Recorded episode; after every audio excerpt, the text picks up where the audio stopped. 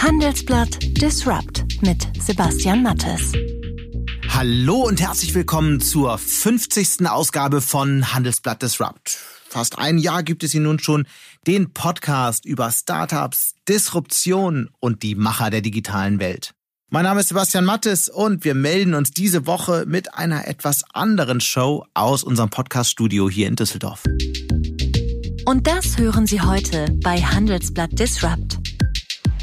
Vor ein paar Tagen habe ich im Rahmen einer virtuellen Handelsblattkonferenz eine Diskussion über ein Thema geführt, über das die Deutschen eigentlich nicht so gern sprechen. Es ging um das Thema Scheitern und mit welchen Strategien man Niederlagen überwinden kann. Mit dabei der Ex-Formel-1-Weltmeister und Startup-Investor Nico Rosberg. Und wichtig auch in diesem Prozess ist, dass man sich preisgibt, ja, also seine Schwächen zeigt und seine Leiden zeigt, weil nur so können andere Menschen auch wirklich einem helfen. Und das, ähm, da bin ich stolz drauf, dass ich das geschafft habe, auch damals schon in meinem Sport. Und ich habe mir dann einen Psychologen zur Seite genommen, ähm, weil ich gedacht habe, ich kann bestimmt noch Fortschritte machen, auch mental. Ebenfalls mit dabei Frank Thelen, der CEO der Investmentgesellschaft Freigeist, bis vor kurzem auch Jurymitglied der Startup-Show Die Höhle der Löwen. Und ich habe erlebt, dass es anders geht, dass man, dass man da, dass man da gestärkt rausgehen kann. Und das ist jetzt in mir drin. Und ich weiß, wenn, wenn, wenn, wenn irgendeine Gefahr ist, ja, aber ich komme daraus gestärkt raus. Und deswegen müssen wir so, ein, so eine Mindset-Änderung haben, dass es auch mal okay ist, dass Dinge nicht funktionieren und dass wir trotzdem insgesamt als Gewinner aus einer Krise rausgehen können. Sie hören Handelsblatt Disrupt und nach einer kurzen Werbeunterbrechung sind wir zurück. Dieser Podcast wird Ihnen präsentiert von Microsoft Teams. Mit Meetings ist es immer das Gleiche. Dateien sind nicht auffindbar und wer nicht vor Ort ist, verpasst das Wichtigste. Okay, starten Sie Microsoft Teams. Von jedem Ort aus an Meetings teilnehmen, mit Kollegen chatten, Dateien finden und in Echtzeit bearbeiten. Sind Sie bereit, das volle Potenzial Ihres Teams zu entfalten? Starten Sie Teams. Mehr unter microsoft.com/teams. Eingewählt hatten sich für die Diskussion viele hundert Hörerinnen und Hörer, die weit mehr Fragen gestellt haben, als die beiden in der kurzen Zeit überhaupt beantworten konnten. Dennoch haben wir die wichtigsten diskutieren können und es war eine weitreichende Unterhaltung mit, wie ich finde, einer ganzen Reihe von Denkanstößen. Viel Spaß damit! Frank sitzt in seinem Bonner Büro, Nico sitzt auf Ibiza, richtig? Jetzt sage ich erstmal herzlich willkommen an euch beide. Dankeschön. Freut mich dabei zu sein. Vielen Dank. Es heißt ja immer, in Deutschland wird zu wenig über Niederlagen gesprochen. Und das wollen wir heute anders machen. Also lass uns gleich mit dem Thema starten. Nico, wie sah deine größte Niederlage aus? Ja, das ist klar, dass in unserer Gesellschaft wird natürlich Niederlage nicht gut gesehen. Und wir haben auch alle sehr große Angst davor. Ähm, und so ging es mir dann auch in meinem Sport. Äh, aber ich wurde nicht geschont, weil ich habe dann große Niederlagen erleben müssen. Und man muss aber immer schauen, denn es gibt Niederlagen und Niederlagen. Und ich weiß, dass wenn man jetzt gerade in der, in der Businesswelt ist und man hat ein Familienunternehmen und übernimmt das, was seit 50 Jahren existiert und man steht jetzt kurz vor der Insolvenz, äh, wie es ja vielleicht vielen in Deutschland jetzt geht. Also das ist natürlich jetzt mit Sicherheit eine ganz, ganz extreme und heftige Situation. Ja, und ich komme jetzt aus einem Sportbeispiel. Aber nichtdestotrotz ist halt die subjektive Empfindung letztendlich auch schon entscheidend. Und für mich subjektiv hat, hatte ich sehr, sehr harte Niederlagen und das war echt heftig. Ähm, und mein bestes Beispiel ist dann auch 2015, als ich gegen Lewis Hamilton das zweite Mal äh, knapp verloren habe, in einer heftigen Art und Weise dann auch am Ende. Mhm. Und wo dann wirklich so die großen Zweifel auch kommen, so vielleicht kann ich es nie schaffen, meinen Traum zu verwirklichen, Weltmeister zu werden und so. Ich habe mich dann eingesperrt im Hotelzimmer, ähm, einen Tag lang äh, quasi im Dunkeln, habe dann drüber nachgedacht, sehr viel. Und ähm, die größte Hoffnung kam aus dem Gedanken, dass in, ähm, ich habe sehr viel Psychologie studiert in meiner Zeit als Sportler und da habe ich gelernt, dass in Niederlagen ist auch wirklich immer eine Chance. Ähm, und das wurde mir dann immer klarer, dass ich diese Chance jetzt packen muss. Und ich habe dann äh, Motivation geschöpft aus dieser Situation. Ich wusste gar nicht, dass ich dazu in der Lage bin. Also da kam eine mhm. Motivationsexplosion dabei raus. Ähm, und danach habe ich sieben Rennen in Folge gewonnen. Also es hat sich wirklich dann auch auf die Resultate umgesetzt. Ähm, und nicht nur eine persönliche Motivation, sondern ganz wichtig, alleine schafft man ja gar nichts, gerade in den größten Herausforderungen, sondern eine Motivation, die dann auf mein ganzes Team sich entfaltet hat. Und zusammen haben wir das dann angegangen und nochmal noch mehr gearbeitet, noch intensiver drüber nachgedacht und dann sieben Rennen gewonnen und dann Weltmeister geworden. Darf ich da gleich mal einhaken? Das sagt sich ja immer so leicht, dass man eine Niederlage als Chance begreift und das ist ja reichhaltig beschrieben. Aber was heißt das konkret? Mit was für Strategien bist du nach dieser Niederlage hergegangen? Welche Strategien haben am Ende geholfen, das tatsächlich als Chance zu sehen? Also es ist sehr viel, äh, sehr viel Mentalarbeit natürlich. Ähm, und, und wie gesagt, dass man das, dass man das Ganze nicht so, also ein bisschen weniger negativisiert und, und man dessen bewusst wird, dass man auch als Mensch am meisten wächst in der Niederlage und in den mhm. Herausforderungen. Ja, und Frank, da kannst du auch ein Lied von, äh, von, äh, von singen bestimmt. Ich habe ja dein Buch gelesen, Frank, äh, und da hast du da ausführlich drüber äh, berichtet. Und das fand ich auch ganz toll zu sehen, wie das dann genauso ist in der Businesswelt wie in der Sportwelt. So, und darum geht's halt, ne, dass man da eine Chance sieht und nicht so in diesem, in dieser dunklen Spirale bleibt, sondern sich eher mhm. so rein, reinarbeitet in wo die Chancen sind und da sich drauf fokussiert und die nutzt als Sprungbrett. Ja, und das ist natürlich immer äh, eine grausame Situation, aber wenn man ein bisschen sich dahin bewegen kann, das gibt eine enorme Kraft. Was war denn deine größte unternehmerische Niederlage bislang? Ja, persönlich, also eine Niederlage als solch habe ich zum Glück jetzt noch nicht erlebt, aber ich bin auch jetzt noch nicht seit, seit langem Unternehmer, sondern jetzt äh, drei, vier Jahre. Ähm, aber ich würde sagen, meine ja, größte Probleme, was ich bewältigen musste, ist zum Beispiel, dass ich auch zum Sport ähm, gewohnt bin, immer so schnell alles umzusetzen und immer Vollgas voraus. Und in der Businesswelt habe ich gemerkt, dass es nicht immer so gut ist. Man muss erstmal viel mehr planen und die ganze Struktur auch bedenken, auch für ein, für ein Skalierungsszenario. Und da habe ich ein paar Schwächen gehabt jetzt in letzter Zeit, dass ich so schnell gelaufen bin und dann gemerkt habe, oh Mann, mein Team steht gar nicht, um da das perfekt alles zu bewältigen, was jetzt alles auf uns zukommt. Und da musste ich zum Beispiel sehr viel lernen, so Organigramm. Was war das für ein Beispiel? Das so ein bisschen, das kann man sich nicht richtig vorstellen. Was, was, was war da konkret los?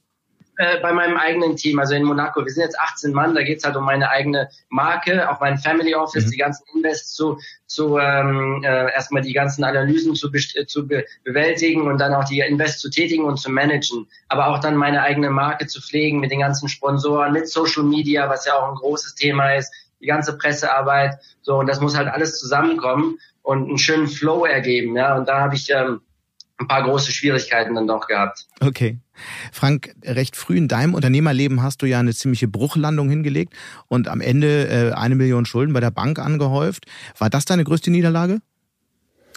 Ja, also erstmal, das war sicherlich, weil ich da auch essentiell äh, bedroht war. Das heißt, ähm, zu sehen, einfach, du kannst eigentlich nicht mehr aufstehen. Also du weißt nicht, wie es irgendwie weitergehen soll, weil auf der einen mhm. Seite klar waren es die Mitarbeiter, die ich entlassen musste. Äh, es waren wirklich Szenen, wo Leute auch zu Recht in unser Büro reingekommen haben und uns teilweise persönlich bedroht haben. Also weil die auch selber, glaube ich, einfach am Limit waren, weil wir die Rechnung nicht bezahlt haben. Es war ja sicherlich nicht so eine schlimme Krise wie jetzt, aber ne, für uns, also es war, es hat nur damals 99, 2000 quasi genau die ähm, die IT getroffen, die Software getroffen und da war einfach auch komplett Krise in der ganzen Branche. Und das war, ja, das waren einfach Grenzwerte, wo man, wo ich gar nicht mehr wusste, wie geht's weiter. Und auch ich, äh, wie Nico gerade gesagt hat, ähm, habe mich dann zwei Erzähl Tage noch mal schnell die Geschichte. Du hattest ein Softwareunternehmen und ähm, ihr habt euch einfach selbst äh, verhoben mit mit Expansionsplänen.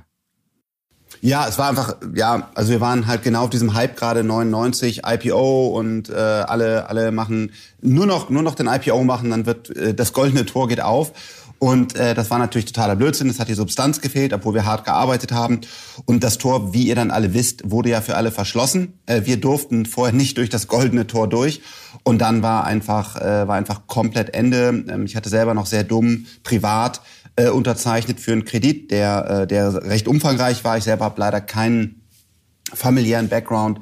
Äh, oder ist ja auch nicht schlimm, aber meine Familie ist einfach nicht reich, ist nicht vermögend. Also das heißt, ich, ich hing dann halt an der Wand, ja, und dann zu sehen, du hast eigentlich die ganze Zeit gearbeitet, du hast echt Gas gegeben und jetzt wirst du niemals äh, auch nur ein Mobiltelefon besitzen können oder einen gebrauchten Golf und irgendwo leben wir ja schon auch in sowas, dass man eine Wohnung haben möchte, dass man, dass man gewisse Dinge machen muss. Und mir wurde irgendwie schlagartig klar, ich werde wahrscheinlich keine Frau bekommen, äh, ich werde auf gar keinen Fall nochmal ein Unternehmen gründen und ich bin einfach mit meinem kompletten Leben gescheitert. Und das Allerschlimmste für mich war, oder auch eins der schlimmen Themen, dass ich meine Eltern betrogen hatte. Also nicht aktiv, Aber irgendwie haben die mich ja großgezogen, die haben mich in investiert, die haben echt eine Menge Zeit und, und Liebe in mich äh, reingesteckt. So und meine meine Schwester hatte dann irgendwie eine einigermaßen vernünftige Karriere äh, auf normalen Weg und ich kam halt an nach einer langen, langen Zeit, wo ich eigentlich mal meine Eltern hätte unterstützen sollen und habe gesagt, sorry, kann ich noch mal bitte bei euch einziehen? Äh, kann ich irgendwie hier meine Wäsche waschen? und äh, kannst, darf ich mit euch essen, weil ich habe aktuell einfach kein Geld dafür. Und mhm. das war schon, das war schon wirklich eine ganz, ganz schlimme, blöde Niederlage. Dazu passt jetzt die erste Frage ähm, eines Hörers, die uns vorher zugeschickt wurde, die einfach lautet, wie haben Sie, Frank Thelen, sich danach wieder motivieren können, weiterzumachen? Naja, für mich war es immer die Technik. Ähm, also ich war nie getrieben vom Geld oder vom Ruhm oder sonst was. Und äh, genauso dumm, wie ich in diese Situation reingelaufen bin, und, ähm, und einfach nicht finanziell draufgeschaut habe, genau so hat es mich auch wieder rausgezogen. Es kam dann ein neues Software-Framework, womit ich einfach programmiert habe, weil es mich begeistert hat und ich wollte wissen, wie es funktioniert. Und ich hätte das natürlich gar nicht machen dürfen, weil ja im Hintergrund meine ganze Insolvenz, mein, mein ganzes Ding war. Ich hätte, weiß nicht, was machen müssen. Bei der Telekom anfangen, 30 Jahre Zahlungsplan, irgendwas Sinnvolles hätte ich tun sollen. Aber ich war so sehr begeistert von dieser neuen Software-Plattform Technologie, dass ich einfach programmiert habe. Und dann hatte ich Glück, wenn ich vorher Pech gehabt habe, und ähm, habe dann über mehrere Jahre hinweg äh, aus dem Nichts den äh, Weltmarktführer aufgebaut in einer kleinen Nische für Online-Fotoservices mit über 100 Millionen Konsumenten und habe das dann verkauft und war dann relativ vermögend. Aber mich hat immer nur die Technologie auch heute heute interessiert mich Geld gar nicht, außer dass man damit halt Liliums und Co. finanzieren kann. Und das hat mich rausgeholt. Die Technik einfach weiter programmiert. Also Stichwort Vorbereitung. Vielleicht haben die, die Hörer haben das jetzt nicht gesehen, aber ich bin panisch durchs Haus gerade gelaufen und meinen Charger gesucht. Also es tut mir sehr leid. ähm, aber die YouTube-Zuschauer YouTube haben es gesehen, dass ich auf einmal verschwunden bin.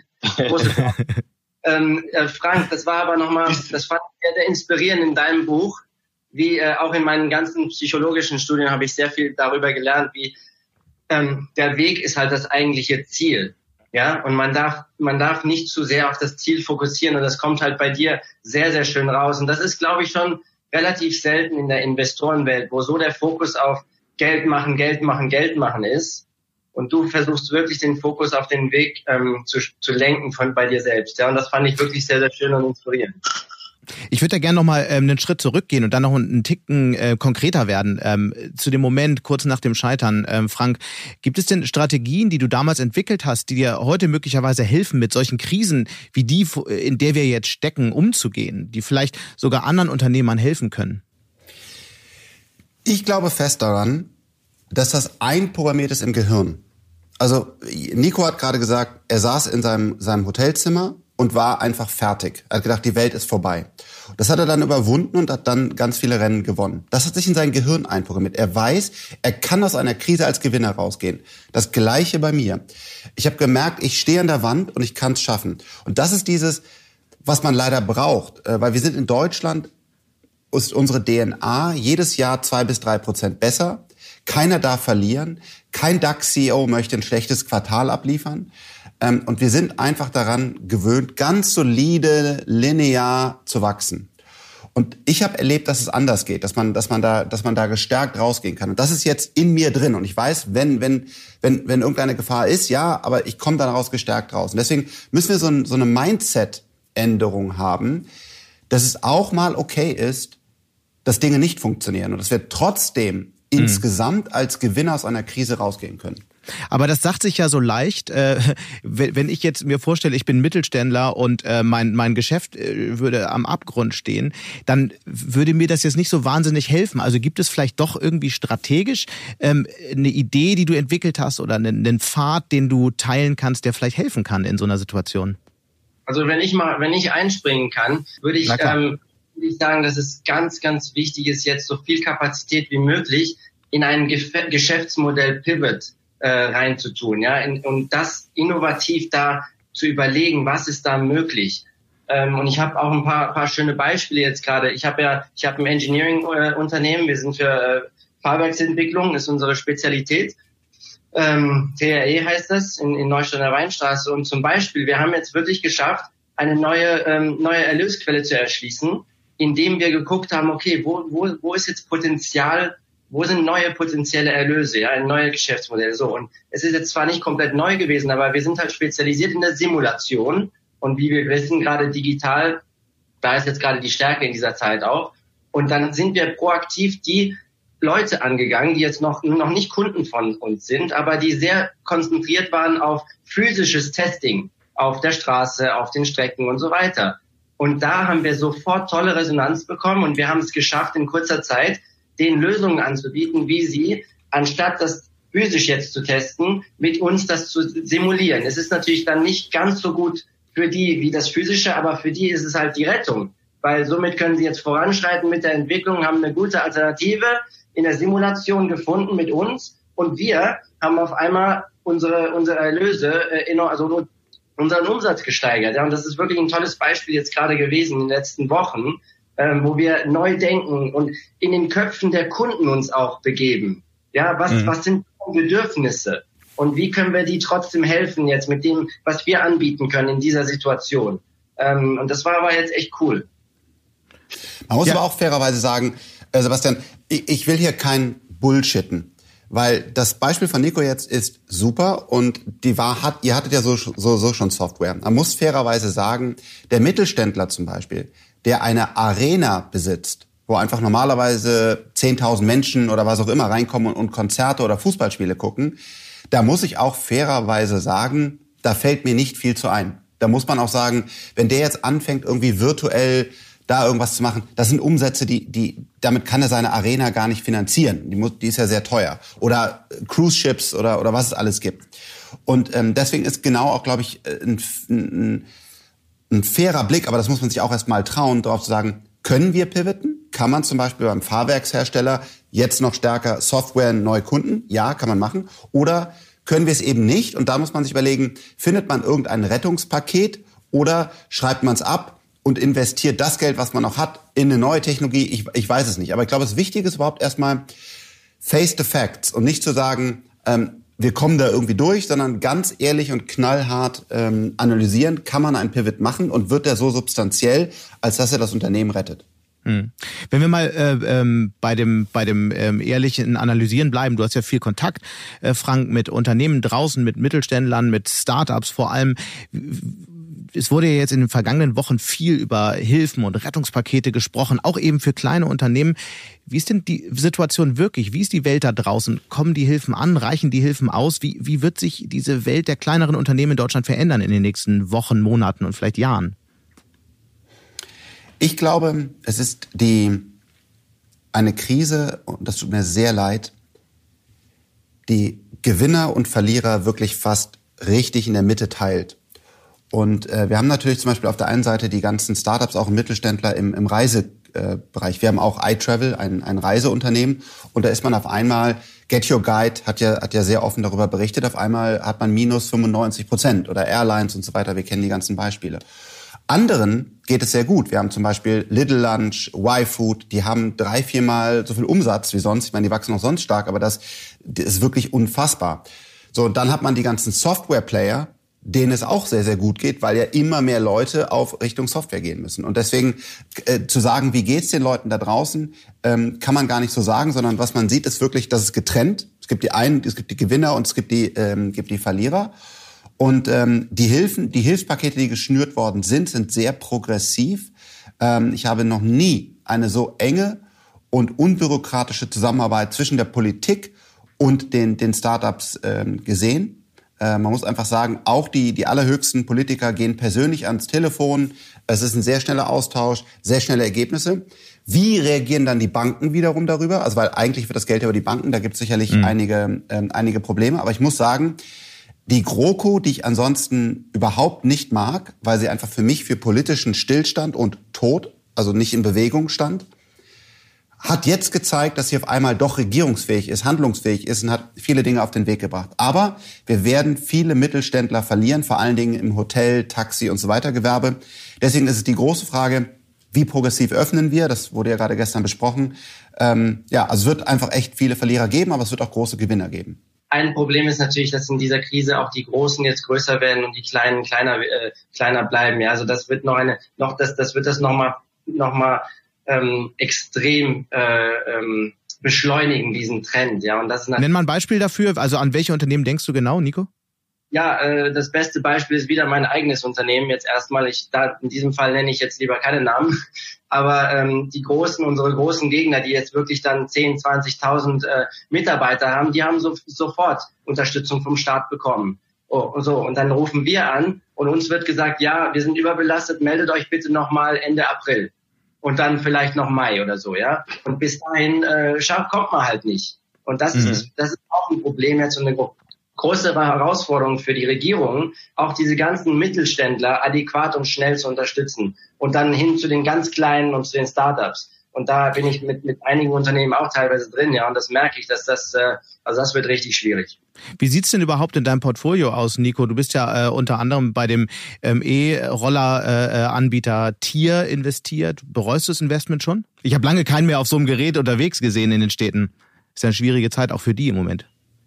Ja, nein, bereuen natürlich nicht. Also Tier, Tier natürlich komplette Kurzarbeit, das ist klar. Und es ist voll schade, weil die hatten gerade in deren Geschäftsmodell so einen mega Sprung geschafft, weil die diese swappable Batteries eingeführt haben und gerade äh, ein Rollout gemacht haben von den neuen Scootern. Und das wäre so, so ein Riesenschritt gewesen in Richtung äh, Profitabilität. Also voll schade auch das jetzt. Aber ähm, ich glaube für die Zukunft wenn, äh, wenn auch das Unternehmen es äh, durch diese Liquid Liquiditätsproblemphase jetzt durchschafft, ähm, sind da große Chancen, weil dieses, dieses äh, Social Distancing wird ja bestehen bleiben, ja, und vielleicht ist dadurch gerade für für E-Scooter dann eine noch größere Chance, weil weniger Leute werden werden mit dem Bus fahren, äh, werden mhm. weniger Leute machen vielleicht äh, also solche öffentlichen äh, Fortbewegungsmittel. Und vielleicht ist das auch, auch eine Chance für die E-Scooter. Und somit ja, äh, und ich bin auch sehr stolz, weil sie haben auch ein paar ein paar Sachen gelauncht, jetzt gerade zum Beispiel ein Heroes-Programm, was sie so nennen,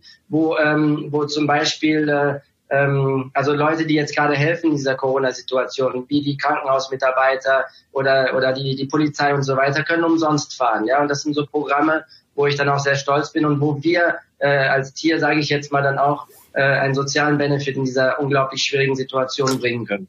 Aber es sind natürlich auch ich Programme, weiß, die natürlich immer ist. schöne positive Presse bringen. Bitte?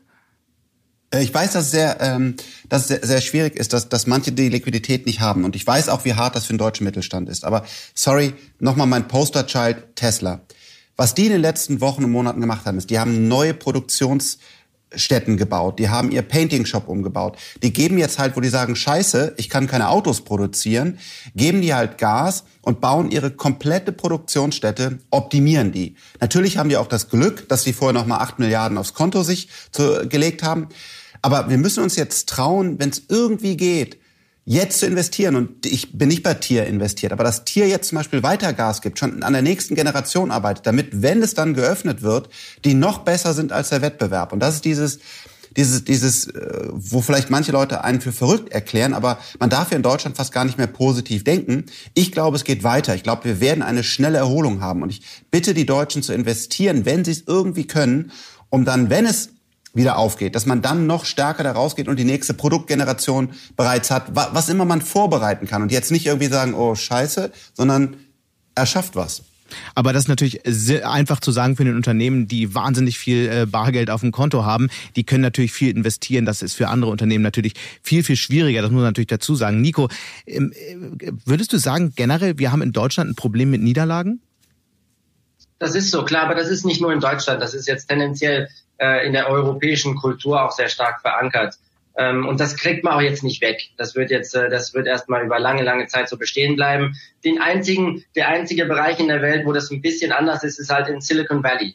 Da wird man teilweise sogar gefeiert, wenn man eine Niederlage erlebt, weil, weil es haben so viele da schon so große Niederlagen erlebt und die haben es dann danach trotzdem wieder geschafft. Genau wie auch Frank äh, und, und wie auch ich im Sport.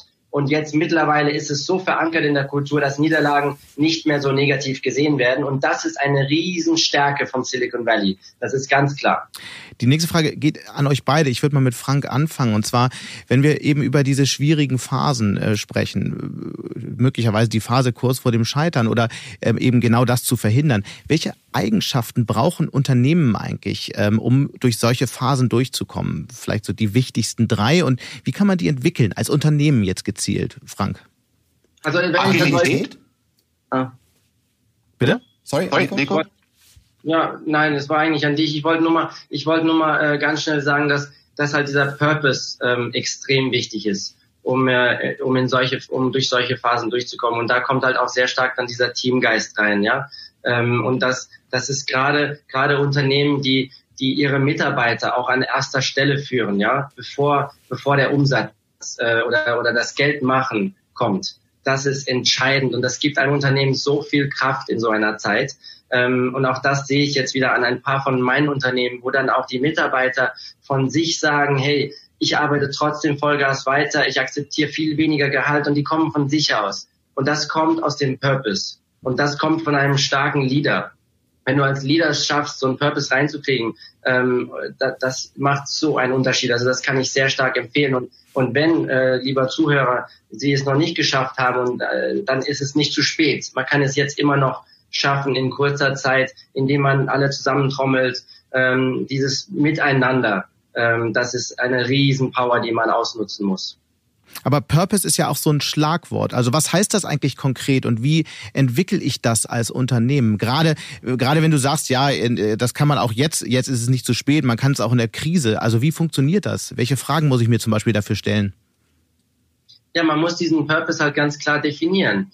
Ähm, und für mich zum Beispiel ist ein, ist, ist Teil des Purpose in meinem Unternehmen jetzt in Monaco, wo wir 18 Mitarbeiter sind, das ist, äh, die Mitarbeiter an erster Stelle zu tun und wirklich das ist ein Teil unseres Purpose, obwohl wir letztendlich für mich dann arbeiten, ist ein Teil unserer Purpose, aber es zu schaffen, dass alle Mitarbeiter, dass ich denen und wir denen allen verhelfen, deren eigenen Träume zu verwirklichen und immer näher ranzukommen an deren eigenen Träume und auch an ein, an ein immer näher ranzukommen an deren ideologischen Well-being, State of Well-being, also dass wir deren Happiness auch fördern als Unternehmen. Und da mhm. lerne ich jetzt auch gerade auch die, aus dieser Phase. Ich habe jetzt gerade ein Survey gemacht mit den allen und die sagen alle, dass sie das sehr geschätzt haben, mehr Homeoffice zu haben. Und das werde ich jetzt dann auch implementieren, dass wir ein bisschen mehr Richtung noch mehr Homeoffice gehen. Ähm, und ganz witzig auch zuletzt, wir haben jetzt gerade einen Homeoffice-Kaffeekranz gemacht. Ähm, alle sitzen da mit deren Kaffee und es gibt kein, es gibt keinen Sinn von dem Telefonat. Es ist einfach plaudern, aber natürlich schon business orientiert und unglaublich, was da für eine Kreativität und für eine Stärke rauskommt. Also das sind alles so Ideen, die wir jetzt gerade okay. auch neu so erdacht haben und entwickelt haben. Und das kann ich auch nur sehr, sehr stark empfehlen, um schön zu sehen, Frank, dass du dann lachst bei so, bei, bei so einem Gedanken. Frank, vielleicht von deiner Seite nochmal die Strategien. Welche Eigenschaften brauchen Unternehmen aus deiner Sicht, um durch solche Zeiten zu kommen? Ähm, also ich glaube, Agilität, also einfach zu, zu erkennen, ähm, das ist gerade auch leider in Deutschland ein Problem. Wir haben seit 30 Jahren das so gemacht, wir werden das weiter so machen, das lief schon immer so. Und ähm, dass du einfach die Veränderung akzeptierst. Und das wird übrigens, ähm, Corona ist ja nicht die letzte Krise. Wir werden leider wieder eine Pandemie bekommen. Dazwischen kann ich aber garantieren, dass die Disruption kommt. KI, Blockchain, 3D-Druck und so weiter. Das heißt, jedes Unternehmen muss sich so oder so bald sehr stark verändern. Und das heißt, diese Agilität, dass man eben nicht davon ausgeht, dass, dass wir das seit 30 Jahren so gemacht haben oder teilweise seit 100 Jahren wie unsere Hidden Champions und dass es immer so weiterläuft. Das ist eine, ist eine Mindset-Frage. Also bin ich agil und verstehe ich, Dinge werden sich sich verändern. Das mhm. Why, was Nico gerade gesagt hat, also wozu mache ich das eigentlich, ähm, ist auch sehr wichtig um dann, damit die Leute einfach dahinter stehen und, und wirklich aus Passion das Ganze machen. Und diese Agilität, diese, diese Mission, man muss mal durch so ein Lilium laufen, ja. Die Leute brennen, also die musst du quasi nach Hause schicken, so ungefähr. Also, weil die, die lieben diese Mission so sehr, dass, dass du die gar nicht aufhalten kannst. Und also dieses Why und Agilität, äh, ja, ist halt sehr wichtig. Aber ich weiß auch, es ist natürlich gerade im mittelständischen Unternehmen, wenn man T-Shirts näht oder so, äh, nicht so einfach umzusetzen. Vielleicht, äh, bevor wir jetzt zu den Fragen äh, unserer Hörerinnen und Hörer kommen, würde mich noch einen Aspekt interessieren, vielleicht mit einem Blick nach vorn. Wenn wir jetzt mal über die Krise hinausblicken, welche sind denn so die Felder, ähm, vielleicht technologisch gesehen, die Felder, in denen aus eurer Sicht in den nächsten Monaten und Jahren die spannendsten Unternehmen entstehen werden? Nico, du bist ja sehr in diesem Bereich Green Tech unterwegs. Auf was sollte man da achten zum Beispiel? Ja, ähm, also ich glaube, dass die Elektromobilität nochmal einen sehr, sehr starken Schub bekommen wird, weil Corona ist jetzt, ist jetzt zwar nicht äh, Umweltschutz, ähm, aber es, es beschleunigt unser Bewusstsein über diese Thematik kennen, die wichtig für unsere Gesellschaft jetzt sind in dieser Zeit, ja. Und dass wir alle bewusster werden, dass wir mehr zusammen und mehr für, für, die, für die anderen machen müssen. Ähm, und deswegen glaube ich auch, dass nach dieser Zeit diese, ähm, diese Umweltproblematik wieder ganz, ganz stark hervor, her, hervorkommen wird und das eine Chance ist für die Elektromobilität, noch schneller das Ganze, diese Disruption zu beschleunigen also da sehe ich, äh, sehe ich großes Potenzial. Äh, und dann natürlich in der ganzen digitalen Welt. Also das ist klar, Online-Versand äh, ganz, ganz groß. Aber vielleicht gebe ich dann an dich weiter, Frank. Da kannst du dann ein bisschen äh, elaborieren. Ja, äh, danke. Ich, also ich glaube einfach, wir stehen nach dem Zeitalter der Digitalisierung. Jetzt kommt das Zeitalter äh, der exponentiellen Technologieentwicklung. Das ist E-Mobilität. Auf einmal, also E-Autos, E-Roller, äh, E-Flugzeuge und was da alles kommt. Also wir werden einfach komplett den, die, die Verbrenner, die über Jahrtausende quasi wir als Menschen Motorentechnologie ganz groß in Deutschland entwickelt haben, wird einfach nicht mehr relevant sein, sondern es wird auf einmal Elektro das Entscheidende sein, die Batterietechnologie, der Powertrain und so weiter. 3D-Druck. Was da kommt, ist unfassbar. Das, das, also das ist ja nicht nur, dass auf einmal ich Dinge, die ich heute schon habe, 3D drucken kann, sondern durch 3D-Druck kann ich völlig anders Wärmetauscher, Möbel und keine Ahnung was bauen, so wie wir uns das gar nicht vorstellen können. Blockchain, die, die Themen, die auch im Handelsblatt äh, immer wieder rauf und runter zurecht diskutiert werden. Das heißt, ich glaube, wir kommen jetzt ernsthaft in eine Zeit, wo es richtig abgeht, wo, wo richtig Tango ist, wo, wo auf einmal äh, Technologie eben nicht nur das Smartphone ist, sondern unser gesamtes Leben von Ernährung bis hin äh, sich verändern wird und äh, das wird eine ganz verrückte Zeit und da ist Agilität noch viel, viel wichtiger als, als heutzutage äh, in dieser Corona-Krise. Da müssen wir als Europa einfach mehr Gas geben. Aber wenn man auf die Investoren schaut, jetzt gerade aktuell, dann sind das ja ausgerechnet diejenigen, die nicht so viel Gas geben. Man hört von verschiedenen internationalen Geldgebern, dass sie kaum noch investieren, dass sie davon abraten zu investieren. Man hat von den von der Krise gehört, in der Softbank steckt. Ähm, das will ich gar nicht weiter diskutieren, aber wie haltet ihr das? Investiert ihr noch? Ja, lass uns mal nicht vergessen, dass einige der größten Player heutzutage sind genau in der letzten Krise entstanden, in 2008, 2009. Ja, und das kann uns als sehr gutes Beispiel dienen, dass in Krisen auch unglaublich große Chancen sind, äh, um Unternehmen zu gründen oder um neue Ideen zu verfolgen. Und somit äh, bin ich persönlich jetzt ganz anderer Meinung. Im Gegenteil, also ich investiere jetzt gerade mehr wie je zuvor ähm, und werde das auch verfolgen, aber natürlich jetzt nicht all in heute, sondern ich staffel das äh, über viele Monate und da muss man auch diese, diese Ruhe bewahren so ein bisschen. Also das ist natürlich, ich weiß, dass es eine sehr glückliche Situation ist, in der ich bin, das ist ganz, ganz klar äh, und das ist mir auch sehr bewusst, aber nichtsdestotrotz bin ich halt in der Situation, dass, dass, ich, äh, dass ich die Möglichkeit gerade habe und somit bewahre ich aber die Ruhe auch und staffel das. Und ich bin mir relativ sicher, dass das dann über lange Sicht, also 15 Jahre und so weit geht mein Blick, weil ich bin ja noch jung, also das kann ich mir auch erlauben, ähm, wird das dann im Nachhinein wirklich ähm, eine, eine Situation sein in meinem Leben, wo ich dann zurückschaue und sage, okay, cool, das ist echt toll gelaufen, dass mhm. du da, äh, dass du da so aktiv warst. Dazu passt jetzt auch unsere erste Hörer äh, oder zweite Hörerfrage ist es ja schon. Und zwar ähm, ist das genau die, es, es geht genau darum. Und zwar lautet die: An welcher Stelle lohnt es sich, als Gründer wieder nach vorne zu schauen und wieder Investoren anzusprechen? Würden Sie, wie das derzeit oft propagiert wird, jetzt erstmal alles einfrieren? Oder ist für viele Startups mit Finanzbedarf nicht die Krise gerade eine gute Gelegenheit, auf Investoren zuzugehen? Frank, vielleicht nochmal deine Perspektive darauf.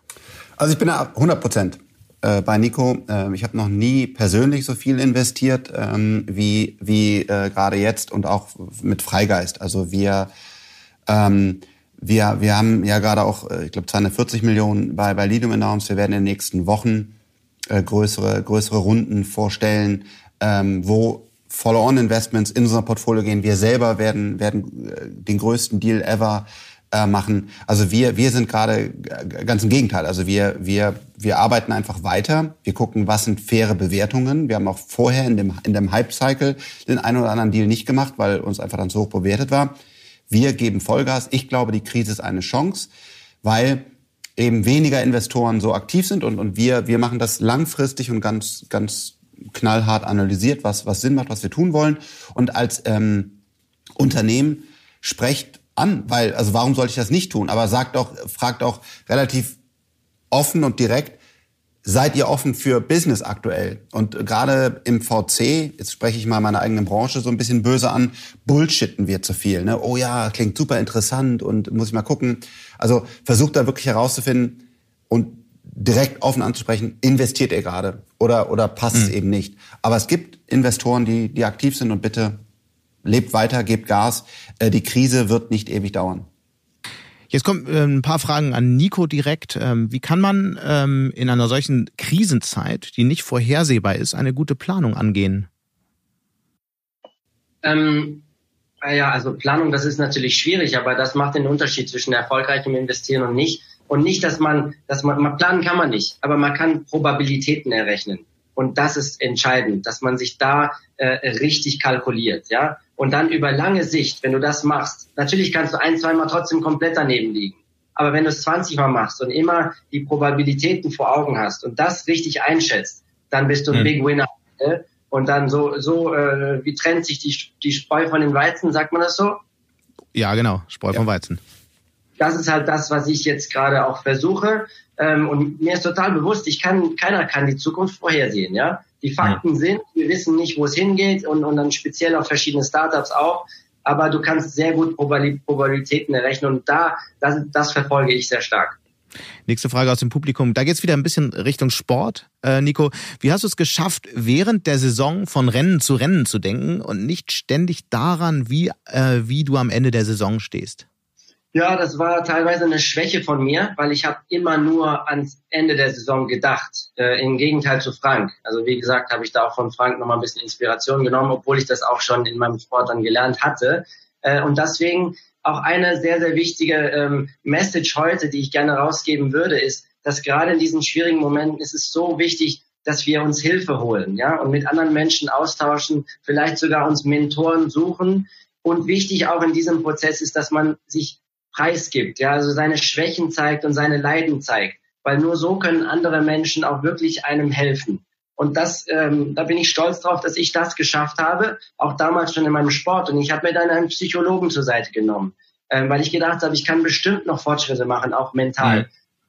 Zum Beispiel, weil ich immer nur ans Ende gedacht habe. Und wenn man nur ans Ziel denkt, ähm, das, das, das fügt so viel Leiden zu, weil man dann so, so große Angst, also auch teilweise Angstzustände hat und so, dass man das nicht schafft und das ist noch so weit weg und so groß ähm, und so weiter. Und da habe ich auch durch den Psychologen dann gelernt, sehr stark viel mehr im Jetzt zu leben. Da kam auch Meditation dann sehr stark hinzu ähm, und wirklich, und das, das Schönste auch, ich habe es dann immer in den Medien wiederholt, von Rennen zu Rennen. Ich interessiere mich nur aufs nächste Rennen obwohl es manchmal gar nicht stimmt, aber wenn man sich selber Sachen wiederholt, äh, die positiv sind für einen selbst. Das setzt sich dann irgendwann auch fest, äh, auch wenn man es anfangs nicht glaubt. Also Bullshit till you make it äh, ist auch so ein bisschen in der Richtung, äh, Frank, Frank, oder?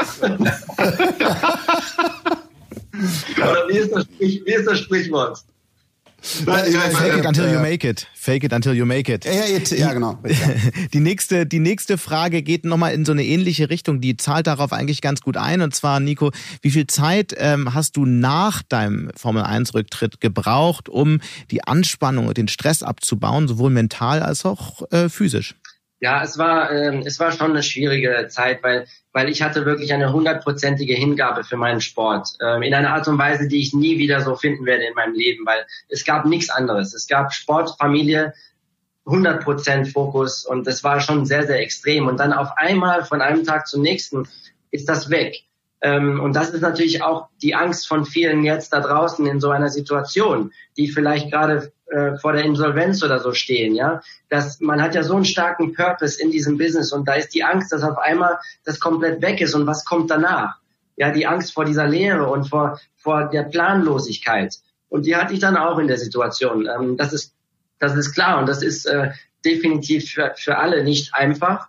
Ähm, auch da wieder, was, was ich dann äh, gemacht habe, ist, ich habe es echt geschafft, äh, mir ein bisschen Ruhe zu bewahren und ich habe sehr viel bin ich rausgegangen und habe mich mit anderen Leuten unterhalten, habe mir Inspiration gesucht. Und das hat mir so geholfen, meinen neuen Weg und meine neue Passion zu finden. Ähm, und das kann ich auch wieder dann, dann empfehlen, aber das ist ja direkt verankert mit, wieder mit, was ich eben gesagt habe. Also das mhm. war wirklich im Kern, damit ich eine neue, neue Passion so gefunden habe jetzt. Eine weitere, Publikumsfrage ist ähm, an dich, Frank. Und zwar ähm, die Frage, ist es ähm, aus deiner Sicht nicht denkbar, dass ein erhöhter Fokus auf mentale Gesundheit als Ergebnis der Krise als deutliche Verbesserung denkbar wäre? Ich nehme mal an, ähm, Verbesserung der Wirtschaft oder so, aber du, lass uns versuchen, der Frage zu nähern. Ja, also, also ich glaube, dass ähm, Geist und Körper eins sind und und ähm, äh, dass, dass, dass man eigentlich nur Höchstleistungen bringen kann, wenn man auch einen, einen gesunden Körper und einen, einen gesunden Geist hat. Das heißt, das heißt, du meditierst auch wie Nico? Le leider nein. Also es gibt ja Dinge, die funktionieren in meinem Leben schon ganz gut und manche Dinge funktionieren noch nicht so gut. Und äh, wenn ich über Sport und Meditation äh, spreche, dann würde ich mir da eine sehr, sehr schlechte Bewertung geben, aber eine große Ambition, ja, weil ich weiß, wie wichtig das ist. Ähm, und das, also äh, meine Frau zum Beispiel läuft fast jeden Tag so und das ist super und ich müsste das auch mehr tun. Und ich glaube, weil ich fest daran glaube, dass einfach, wenn du einen guten Körper hast und wenn du, wenn du ausgepowert bist, dann und, und, und da im Gleichgewicht bist, dann kannst du durch solche Krisen besser, besser durchgehen. Und immer nur Chips fressen, äh, sorry, ich will jetzt hier keinen persönlich angreifen, aber einen riesen Bierbauch zu haben, dann auf der anderen Seite aber hochkomplexe Entscheidungen zu treffen über dein Geschäft, über deinen Sport, über was auch immer, das passt nicht zusammen. Und, und ähm, und auch alle guten Sportler holen sich gute Psychologen, ja, die da, den mental coachen. Das, das äh, hat nicht nur Nico gemacht, das ja, machen ja viele, äh, die das gemacht haben. Also ich glaube, das ist eins und deswegen kann ich nur sagen, nutzt die Krise, habe ich auch schon vorher gesagt, geht laufen, geht an die frische Luft. Deswegen letzter Satz. Hm. Dieses bleibt zu Hause ist eigentlich irreführend, sondern nehmt Abstand. Ihr dürft in den Wald, ihr dürft an Seen gehen, wenn ihr den Abstand wahrt. Also bleibt gar nicht unbedingt zu Hause ab und zu, aber geht auch bewusst mit Abstand an die frische Luft. Sehr wichtig. Äh, es kam, kommt noch eine Nachfrage zu unserer Diskussion über das Thema Purpose, was Nico ja vorhin ähm, angestoßen hat. Und einfach die konkrete Frage zum Thema Purpose und starkes Leadership. Welche Literatur empfehlt ihr zum Thema? Vielleicht ein, zwei Tipps von jedem von euch. Da ist ein No-Brainer. Äh, das ist Simon Sinek. Und das ist Start with Why. Es ist ein absolut geniales Buch, was jeder Mensch mal gelesen haben muss. Nicht nur für Business, für sich selbst. Äh, also ich habe das rauf und runter studiert, auch weil ich immer noch auf meiner eigenen Suche bin für meinen eigenen Purpose. Das ist eine Frage, die wir uns alle stellen äh, und die eigentlich wahrscheinlich finden wir das nie in unserem Leben. Ähm, aber man kann Fortschritte machen. Also Start with Why, Simon Sinek, absolutely, das muss man lesen. Super gut. Ja, Frank, noch eine Ergänzung? Anthony de, Me Anthony de Mello, der springende Punkt. Hat noch kein Mensch jemals gehört, hat mein Leben verändert. Und ja. Was hat dein Leben daran verändert?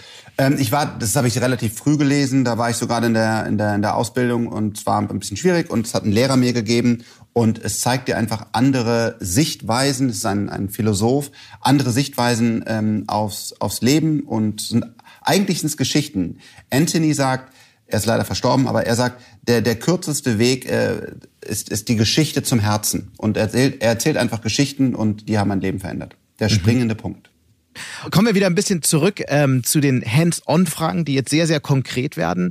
Ähm, und äh, ich starte gleich mal äh, rein. Und zwar ähm, vielleicht, Frank, fang du mal an. Funktioniert eine traditionelle Hierarchie noch im Mittelstand oder seht ihr es als notwendig, sich umzustrukturieren? Ganz ähnlich geht eine andere Frage, die lautet, habt ihr Erfahrungen darin, traditionelle Mittelstandsunternehmen zu agilisieren? Und falls ja, wie seid ihr vorgegangen?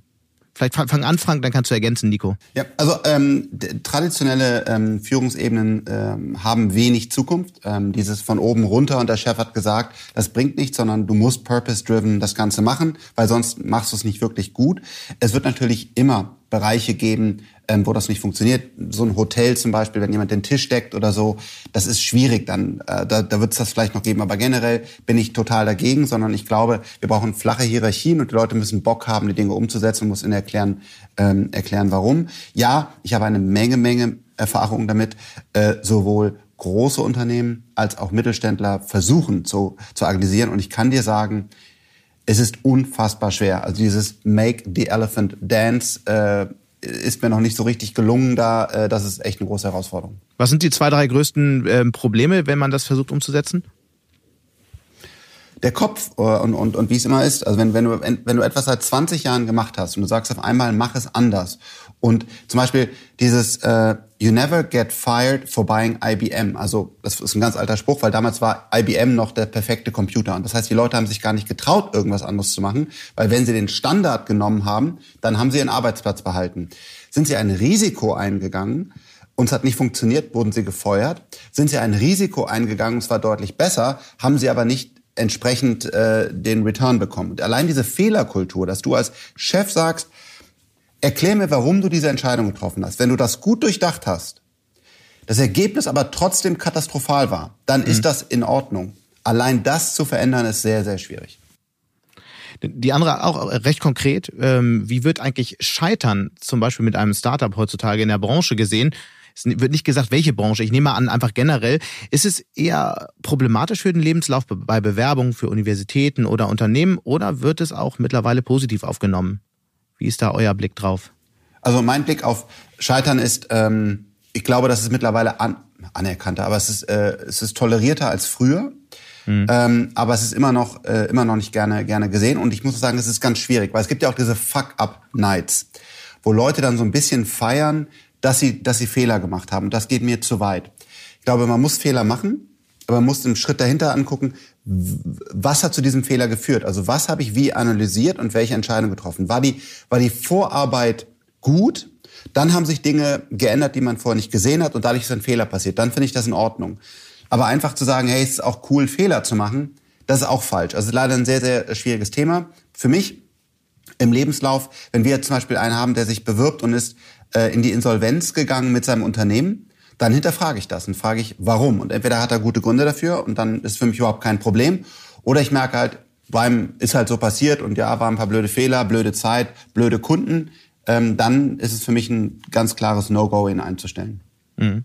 Also ich muss auch verstehen, dass als, als Investor ist es erstmal kein gutes Gefühl, wenn man sieht, dass da dass da schon äh, ein, eine große Insolvenz äh, passiert ist in, in dem vorherigen Startup oder so von, von einem Gründer. Ähm, und da, das ist vielleicht, widerspreche ich mich vielleicht ein bisschen selber, weil ich ja gerade auch gesagt habe, dass die Leute, die, die versagen, sind, sind vielleicht dann irgendwann die absolut stärksten, weil die am meisten lernen in diesen Phasen. Ähm, also vielleicht muss ich mir da auch nochmal Gedanken drüber machen. Aber das Wichtigste ist ja, wie Frank sagt, dass man das wirklich dann auch objektiv analysiert und nicht einfach so plakativ hinnimmt jetzt kommt eine sehr konkrete Frage, aber die vielleicht spannend ist, jetzt nochmal kurz vor Schluss äh, zu diskutieren. Da äh, schreibt ähm, eine Zuhörerin oder ein Zuhörer, ich komprimiere mir die Zeit mit Podcasts. Habt ihr da drei Favoriten? Ja, klar. Einmal The School of Greatness. Ähm, dann kommt äh, Sag mal zwei Sätze dazu, dass man äh, zwei Sätze für alle, die es nicht kennen. Ach, The School of Greatness ist einfach genial, wenn man als, Max, äh, als Mensch äh, ähm, wachsen möchte, also persönlich sich entwickeln möchte. School of Greatness absolut genial. Alle Themen werden angegangen, ähm, aber voll interessant. Ähm, dann würde ich sagen Oprah, Win Oprah Winfrey. Und da gibt's zwei. Das ist einmal Soul und einmal Masterclass. Also einmal ist in seinem Leben äh, sich weiterzuentwickeln und mehr, ähm, mehr Erfüllung zu finden und mehr Zufriedenheit im Leben zu finden. Und auf der anderen Seite ist es Masterclass, wo man den Erfolg anstrebt. Ja, und das sind zwei verschiedene Podcasts und somit habe ich jetzt schon drei. Also das sind zwei, die ich empfehlen kann. Leider alle auf Englisch. Das ist natürlich jetzt schade. Frank, bitte mach du ein paar auf Deutsch. genau. Man muss natürlich auch sagen, es gibt, äh, gibt auch hochwertigen oder viel Content auf Englisch. Äh, Deutsch ähm, würde ich sagen, äh, Handelsblatt Disrupt, jetzt ernsthaft, finde ich einfach gut, die, die Gäste, die ihr da habt. Also ganz, ganz ehrliche Empfehlung, weil, weil, ich, weil, ich, weil ich einen guten, hochwertigen deutschen Podcast finde. Das freut mich. Ähm, ich finde ähm, OMR. Nachher sagt ihr mir, wie euer Deal da lautete, ne? dass, der, dass du das jetzt als erstes erwähnt hast. Ja, kein ja. Deal. Nein, aber äh, genau. Wir, äh, dann würde ich sagen OMR äh, was der, was der gerade auch die ganz interessante Gäste, die der, die der Philipp da manchmal holt, auch sowas, sowas quasi so eine so eine Lena Gerke einfach mal die Sicht, das hat ein Günther Jauch, glaube ich, gehabt, also ganz Dieter Bohlen, geiles Ding, ich mag ja irgendwie Dieter Bohlen. Ähm, ich finde ihn sehr entertaining. Also äh, OMR immer wieder wieder hochwertige äh, Gäste und dann ähm, äh, Third Row heißt er, also dritte Reihe, Third Row Tesla ist einfach für mich ein unfassbares Highlight, gerade aktuell rausgekommen, ähm, mit Elon Musk und Monroe, eine Diskussion über das Model Y. Das ist einfach, ähm, was die Jungs da bauen, begeistert mich einfach. Ja, super Tipps, vielen Dank. Damit sind wir auch schon fast am Ende, aber ich möchte euch nicht gehen lassen mit einer letzten Frage, die so ähnlich auch von einigen ähm, Hörerinnen und Hörern gekommen ist. Und ähm, die lautet, welcher Ratschlag von Mentoren oder einem Mentor hat euch in eurem Leben bislang am meisten weitergeholfen? Fangen wir mal mit dir an, Nico.